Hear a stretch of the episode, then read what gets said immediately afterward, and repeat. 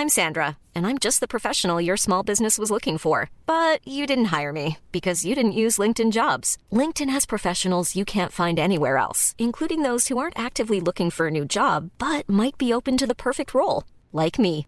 In a given month, over 70% of LinkedIn users don't visit other leading job sites. So if you're not looking on LinkedIn, you'll miss out on great candidates like Sandra. Start hiring professionals like a professional. Post your free job on linkedin.com/people today.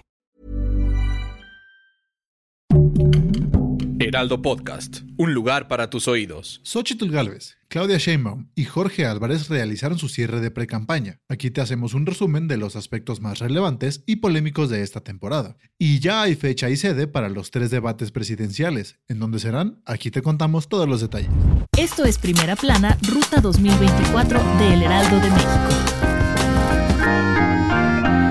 El día de ayer oficialmente se llevó a cabo el cierre de precampaña de los presidenciables. Por lo tanto, Xochitl Galvez de la Alianza PAN, PRI y PRD, Claudia Sheinbaum de la Coalición Morena, Partido del Trabajo y Partido Verde, y Jorge Álvarez de Movimiento Ciudadano tienen prohibidísimo hacer intercampaña. Esto quiere decir que no podrán realizar promoción de su imagen, hacer propaganda o llamar al voto a favor o en contra de algún oponente, porque si no, el INE se enoja. Y para recordar un poco de lo que estuvieron haciendo en pre-campaña, aquí les hacemos un breve resumen de las actividades que realizaron los precandidatos. Comenzamos con Xochitl Galvez, quien se puso muy moderna y nos presentó a su vocera de inteligencia artificial, tratándose nada más y nada menos que de ella misma. Así es, Galvez se subió a la tendencia y hasta la bautizó como iXochitl. La precandidata, o más bien dicho, Xochitl mencionó que esta herramienta es más barata y de mucha ayuda cuando se anda del tingo al tango, motivo por el cual se creó una vocera de inteligencia artificial. Y hablando de la Xochitl real, estuvo de gira visitando algunos lugares como Guerrero, Ciudad Juárez, Yucatán, Hidalgo y Guadalajara, donde aprovechó para asistir a la Feria Internacional del Libro y tuvo un pequeño tropiezo, porque aunque se presentó en el foro Mujeres en el Poder, dio más de qué hablar el momento en el que le preguntaron por el nombre del libro que se inspiró en su vida y se le olvidó. Obviamente le llovieron críticas ante este bochornoso momento. Ahora vamos con Claudia, quien el 27 de noviembre del año pasado presentó a su equipo de campaña, en el cual destaca la participación de Adán Augusto López y Gerardo Fernández Noroña, quienes también se habían encontrado a competencia para ser el candidato presidencial de su partido. Nada más que a ellos no se les hizo. Eso sí, sin problema se sumaron al equipo de Sheinbaum para apoyarla. Entre sus actividades destaca la presentación de su documental, que habla sobre su vida y trayectoria política. Y si se preguntan quién le hizo un documental a Claudia, se trata de su hijo Rodrigo Imas, quien es documentalista y artista visual. Y como ahora todos los políticos quieren acercarse al sector juvenil para ganar sus simpatías, la ex jefa de gobierno presentó a su equipo de jóvenes para su pre-campaña y verse más cercana a ellos. Finalmente, Movimiento Ciudadano tuvo apenas unos días de pre-campaña con Samuel García, quien luego se retiró de la contienda a la mera hora, y después de que Marcelo Ebrard les hiciera el feo para ser su candidato, por fin nos presentaron al definitivo. Se trata de Jorge Álvarez, quien la verdad no hizo mucho ruido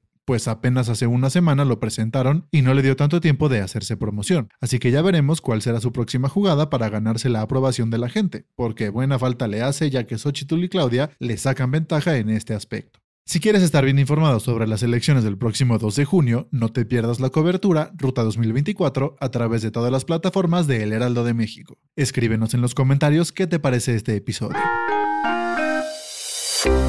Y hablando de los precandidatos presidenciales, el Instituto Nacional Electoral anunció que ninguno de los tres se podrán echar para atrás respecto a su participación en los debates. Así que nada de que alguno se enfermó o va a estar muy ocupado, porque el INE ya avisó y hasta fecha y lugar puso para que lo vayan anotando en su agenda. Se llevarán a cabo tres debates. El primero será el 7 de abril en las oficinas centrales del INE. El segundo debate tendrá sede en los estudios Churubusco el 28 de abril. Y el último se realizará el 18 de mayo en el Centro Cultural Universitario Tlatelolco. Pero parece que para algunos precandidatos no son suficientes tres debates, porque Xochitl, abanderada del Frente Amplio por México, y Jorge Álvarez de Movimiento Ciudadano piden que se realicen más. Por parte de Galvez piden que sean seis debates, mientras que Álvarez pide que sea uno por semana. Seguramente tienen más tiempo libre de lo que nosotros pensamos para convocar a tantos eventos, pero hasta el momento no se ha acordado la realización de más debates. Eso sí, el INE dijo que de manera oficial ellos llevaron a cabo tres foros, y si los precandidatos se ponen de acuerdo pueden realizarlos, así que ya veremos si logran concretar algo.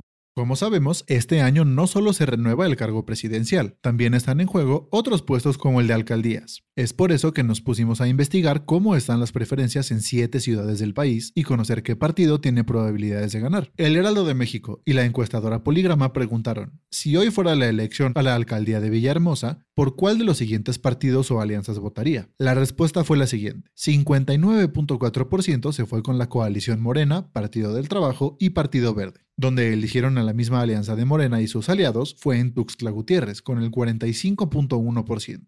Por otro lado, en Puebla la coalición del PAN, PRI y PRD ganó con el 39.8%. Lo mismo ocurre en Guanajuato, donde esta alianza arrasa con el 43.3%. Conoce los resultados completos de la encuesta realizada por el Heraldo de México y Poligrama. Te dejamos el link en la caja de descripción de este episodio para que la leas.